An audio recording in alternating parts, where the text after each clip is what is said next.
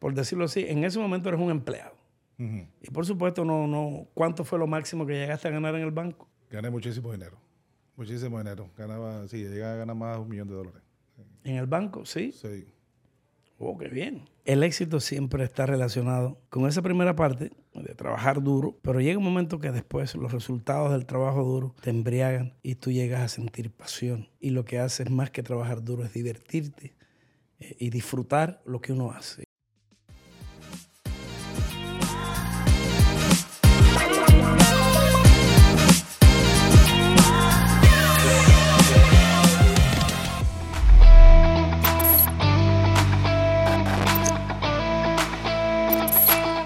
Bienvenidos a un nuevo episodio del podcast Muy Jardón. Hoy estoy feliz y los invito a participar de esta conversación muy linda. No importa la hora que usted nos esté mirando, les doy feliz tarde, feliz día, feliz buenos días, feliz madrugada. Eh, y es bonito que usted tenga la oportunidad de ver este, este podcast. Yo me esmero y estoy feliz porque tengo sentada al lado mío y le doy la bienvenida a un gran amigo, Ismar Herrera, una persona con la que compartimos muchísimos momentos, ratos felices, de angustia, de mucho trabajo. Yo conocí a Ismar cuando era un niño y, por decirlo así tenía 21 años, 19 años quizás, y luchamos juntos, tenemos la misma procedencia y, la vida nos ha bendecido a los dos. Así que de eso vamos a hablar hoy con ustedes, de, una vida que, por decirlo así, hoy miramos atrás y, dentro de aquel tanto trabajo y tanta lucha fuimos felices. Bienvenido, Ismar. Así, así, mi amigo así mi mítico. Eh.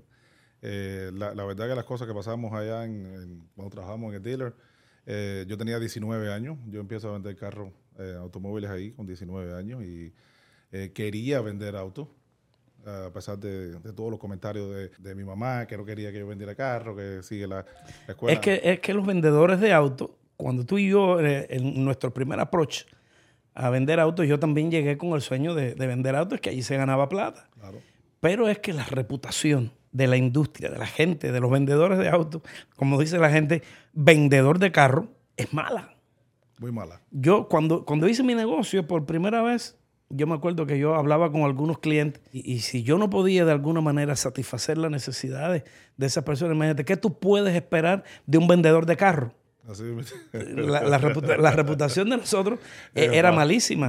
A pesar de que nosotros no éramos así y tuvimos éxito en lo que nosotros hacíamos, porque éramos buenas personas. Ah, Vamos a hablar un poco de aquella época. Cuando tú entraste al dealer, ya yo llevaba ahí un tiempo.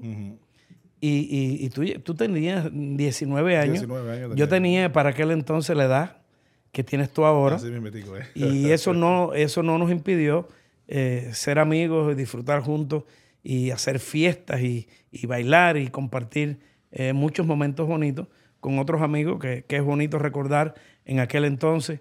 Eh, y yo te digo que, por ejemplo, y yo siempre lo tengo presente, hay mucha gente que se queja de la vida pasada, para nada. Para mí, no sé qué, qué opinas tú, para mí, Brayman Honda fue una, una escuela. Así me metico. Yo siempre digo que yo estaba pasando dos escuelas al mismo tiempo. Yo iba a la universidad y trabajaba en Brayman Honda. Los cuatro años de universidad yo los paso vendiendo carros. Yo me acuerdo con, con mucho cariño y, y, así allá vaya estas palabras como un sincero homenaje a, la ayuda que yo recibí allí. Yo recuerdo con mucho cariño a Mario Murgado, a Rick Barraza, Rick Barraza. A, Juan Gutiérrez, que Dios lo tenga en la gloria, falleció hace poco.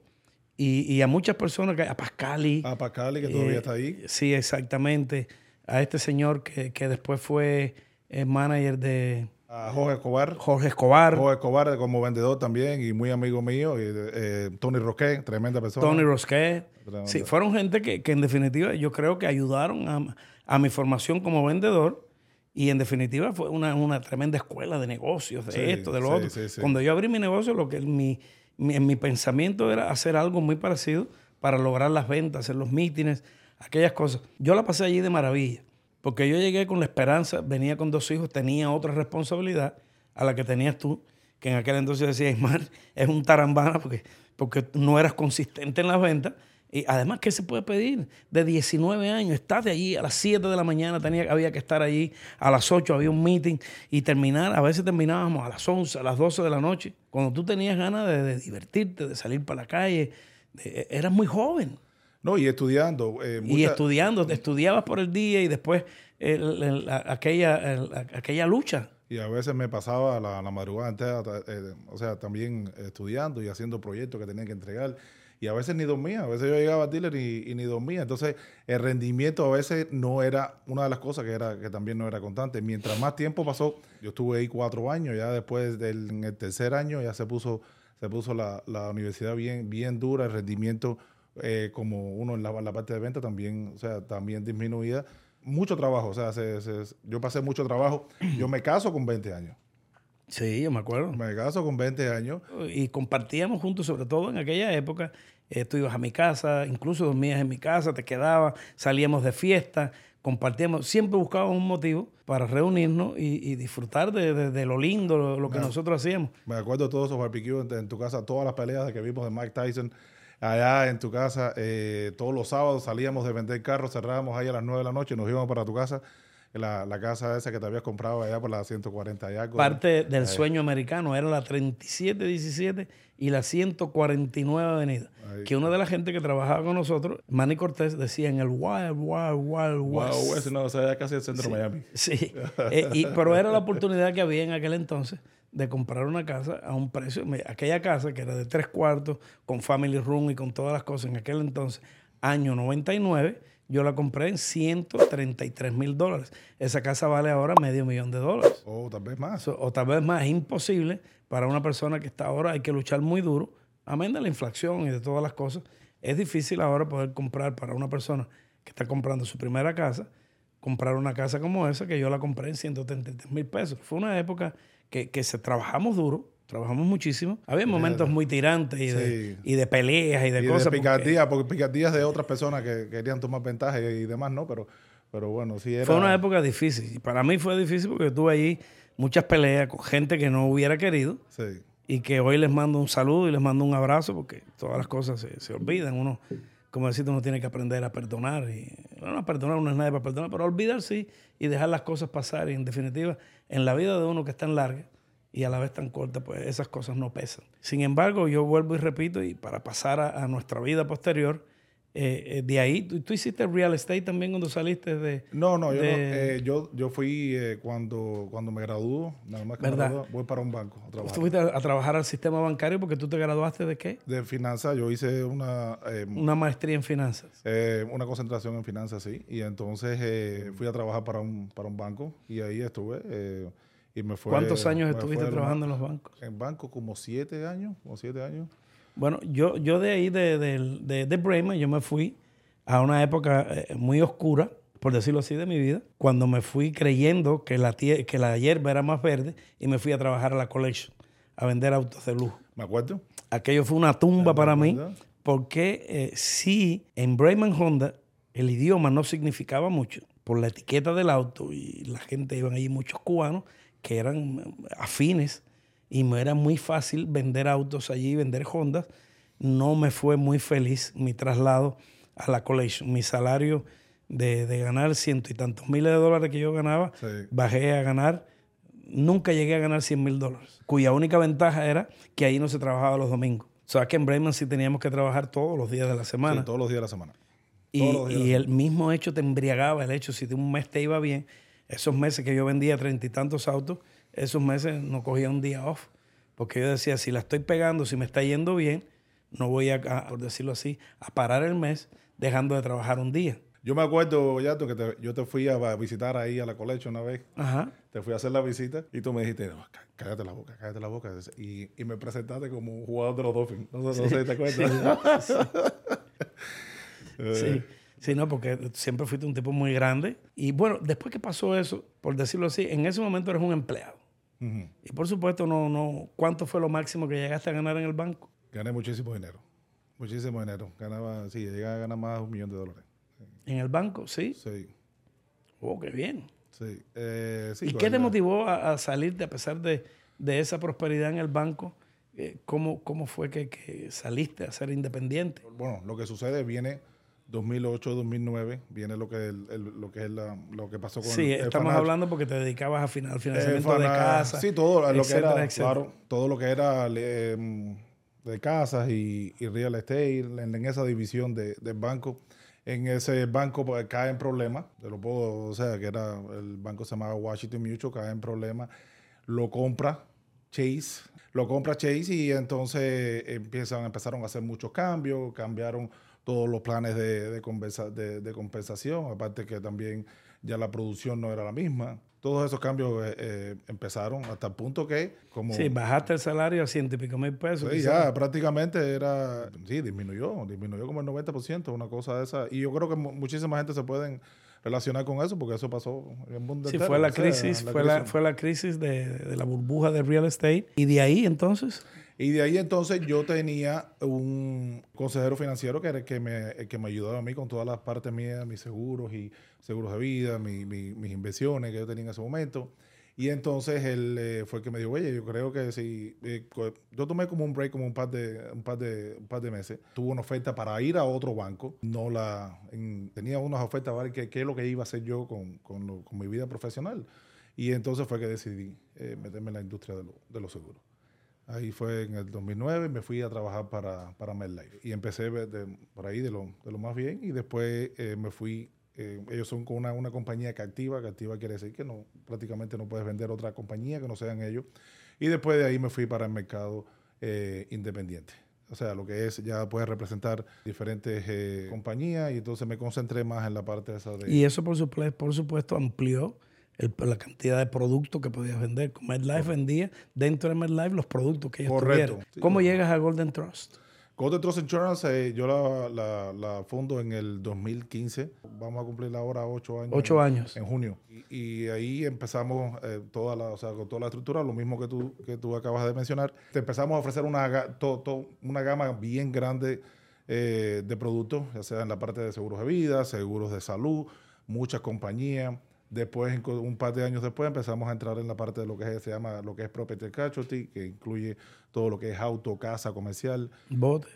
Eh, todo, bote, motocicleta, todo. Estamos echando eh, eh, para adelante bien, bien, pero bien duro. El año pasado quedamos en, en, la, en, el sector de seguros, y esto es una cosa que nos enorgullece al, al equipo entero, porque de empezar en el 2015 con dos empleados y dos agentes, hoy somos alrededor de 100 empleados, más de 300 agentes. El año pasado quedamos en, el, en lo que es en el sector de seguros en el país, en la posición número 19 en crecimiento. Eso enorgullece a uno, ¿no? O sea, claro. Eh, enorgullece a uno que el trabajo duro, como tú bien sabes, trabajo duro paga. El compromiso, la consistencia paga. Tengo una familia eh, maravillosa. Tengo una la, esposa mía que Dianelli que ¿Cuántos hijos tienes, Mar? Tengo dos hijos. Tengo una niña lo más bonita, eh, Daniela, de 11 años, y tengo un varón que se llama Leandro, de 6 años. De verdad, sí. Y, y, la verdad que sí, eh, la esposa mía es net practitioner, y la verdad que sí, uno, ¿qué más le uno le puede pedir? ¿Estás enamorado de tu mujer? Bro? Muy, muy enamorado. el éxito siempre está relacionado con esa primera parte de trabajar duro, pero llega un momento que después los resultados del trabajo duro te embriagan y tú llegas a sentir pasión. Y lo que haces más que trabajar duro es divertirte eh, y disfrutar lo que uno hace y llegar a ese lugar que tú creaste, ver la gente con la que llevas mucho tiempo trabajando, mirarle a los ojos a un empleado que le diste la oportunidad y que tú ves que le va bien y miras cómo esa gente va prosperando bajo la tutela tuya porque te has convertido en un líder en lo que tú haces y tú lidereas a familias, a gente que trabaja contigo y tú representas un ejemplo para esas personas que un día vinieron buscando una oportunidad de empleo y tú se las diste y además de eso los enseñaste a trabajar y compartiste con ellos tu felicidad y el deseo y los enseñaste y quizás los vacunaste con esa intención de trabajar duro para triunfar en la vida. Yo lo, lo digo por mí porque es lo que yo he hecho. Te tengo que contar un poco después que dejé el dealer y dejé aquella eh, paso infructuoso por, por este dealer de altos de lujo de la Collection. Nada malo en contra de la Collection. Allá había gente que le fue muy bien y que les va muy bien todavía. A mí no me fue muy bien. Bueno, de ahí pasé a trabajar en real estate, hice mi compañía de real estate, etcétera. Me fue muy bien en aquel mismo tiempo en que tú trabajabas en el banco. Pues yo tenía mi compañía de financiamiento y tenía mi compañía, era broker de real estate. También me fue medianamente bien y hice mucha plata en aquel entonces producto de la burbuja y de todo lo que tú sabes que pasaba. Y ahí se presentó, un amigo me presentó la oportunidad de comprar un centro de cirugía plástica. Lo hicimos, aquello fue en el 2008. Ya han pasado... Ya 15 años. Sí, han pasado 15 años, ya vamos para el año 16. Han pasado 15 años y, y, he tenido la oportunidad de eso, de tener muchas, muchos empleados. Tenemos 180 empleados hoy trabajando con nosotros, muchos médicos, anestesiólogos, doctores. Y, y, y, es una felicidad porque ya yo no lo cuento como un trabajo duro, como un trabajo difícil. Es más bien, a mí me gusta hacer lo que hago, le tengo pasión a eso. Estoy enamorado de lo que yo hago, lo disfruto.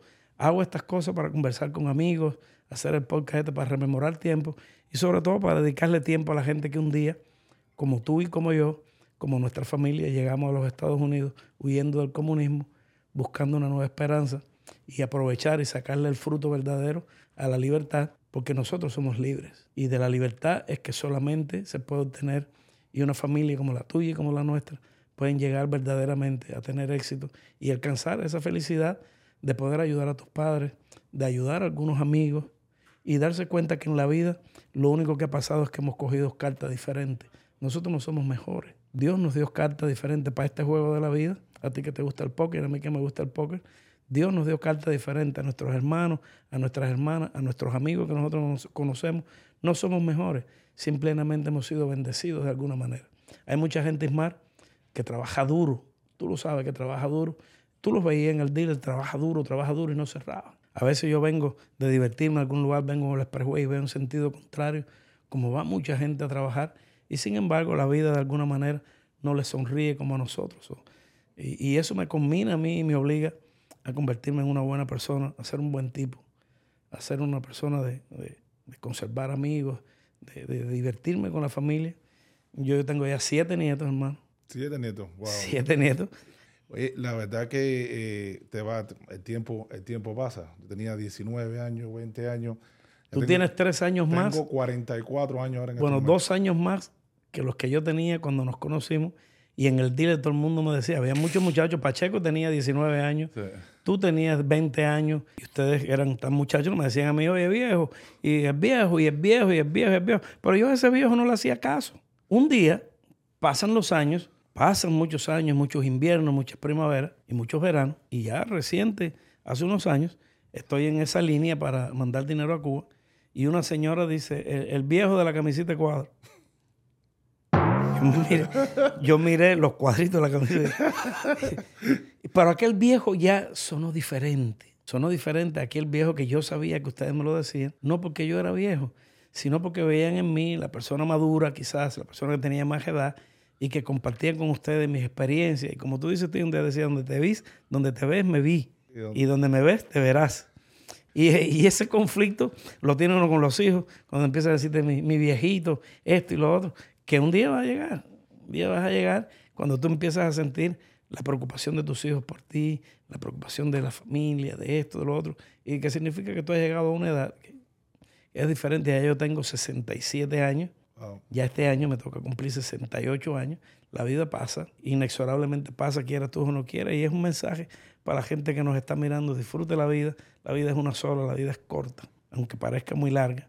Pero disfruta esos días, disfruta su familia, disfruta la plata, coja la plata para que la plata te haga feliz. La plata no puede provocar problemas en tu vida. No deje que la plata cree problemas en tu familia. Si tienes éxito y tienes plata, tú estás obligado a ser feliz. Olvídate del cuento que dice la gente, fulano con tanta plata que tenía y no es feliz, fulano con tanta plata que tenía y está enfermo. Eso es mentira. Si tienes plata, la vida te ha bendecido. Coge esa bendición para ser feliz tú y para ser feliz a tu pareja, a tus hijos, a tu familia, a los amigos. Así mismo, ¿eh? Así mismo. Yo salgo todos los días a, la calle, ¿no? Cuando salgo para, para, trabajar. Y siempre salgo con la idea de todos los días, no solamente de aprender algo nuevo, pero sino cómo yo hoy voy a ser mejor padre, mejor esposo, mejor hijo, mejor líder en mi compañía. Cómo yo trato de mejorar todos los días cómo yo puedo ser mejor ser humano. Y eso es lo que a uno yo creo que también lo llena, ¿no? El poder, eh, poder reflexionar acerca de todas, esas, de todas esas cosas. Y a ustedes amigos que nos están mirando, yo espero que les haya gustado esta conversación con este gran amigo Ismar, Ismar Herrera, dueño de una compañía que se llama Golden Trust. Así que hay muchas localidades acá en Miami. Gracias Ismar. Y a ustedes, gracias. Eh, no olviden suscribirse en nuestro canal de YouTube Muy Jardón. Y ahí nos vemos en la calle. Gracias, gracias.